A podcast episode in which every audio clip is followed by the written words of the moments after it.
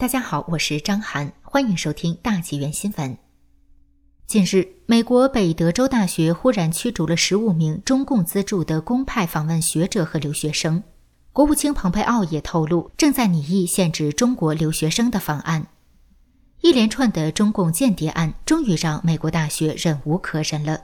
美国政府的相关政策估计不久就会出台，这对拥有美国梦的中国留学生当然是个坏消息。中共间谍正在挡住中国人留学美国之路。二零一九年，中国在美留学生近三十七万人，目前还有多少中国留学生在美国很难说清，因为航班有限，回国机票炒成了天价。美国航空公司要恢复中国业务，却被中共屡次刁难，至今应该仍然很多人回不去中国，回去后还要自费隔离，价码不菲。同时，也应该有不少留学生想来美国，却因为疫情来不了。八百七十四万应届大学毕业生中，真能找到理想工作的恐怕不多。相信不少父母也在考虑送孩子出国，寻求另外的出路。美国当然是首选，但如今很多人的梦想眼看要泡汤了。中国人留学美国的历史已经不短了。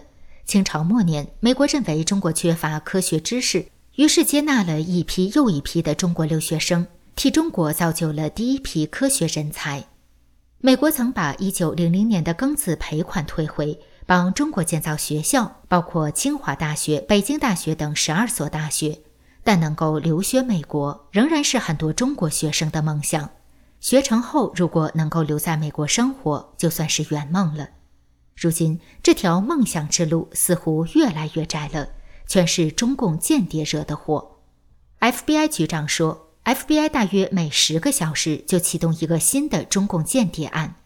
目前近五千起活跃案件中，中共间谍案几乎占一半。FBI 即使再增加人手，也需要确凿证据才能抓人。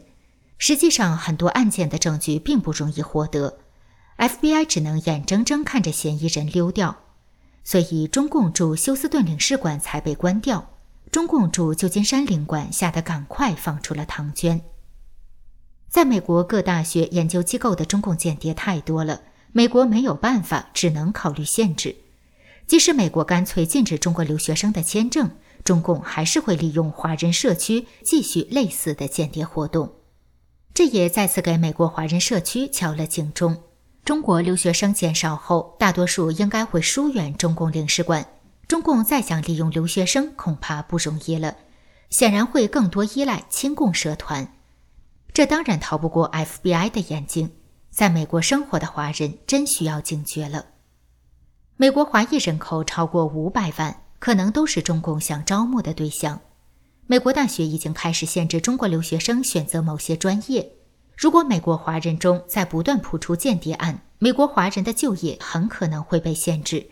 某些特殊敏感行业和高技术领域，华人可能无法进入，那就太糟糕了。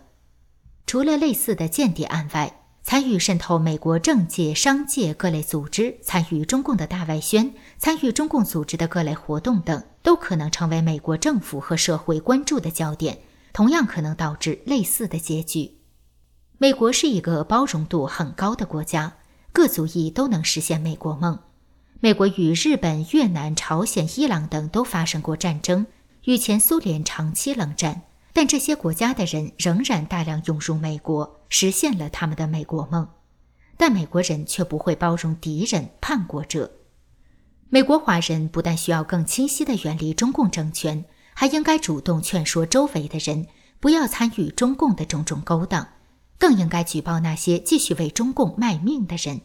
美国政府正在与中共政权脱钩，美国华人更需要与中共政权脱钩。还在中国大陆的人，如果还想继续美国梦，不但需要与中共政权脱钩，还应该尽快觉醒，加入推倒中共政权的洪流中。中共政权越早垮台，中国留学生也越早能重圆美国梦，全体中国人也才真正有机会圆梦。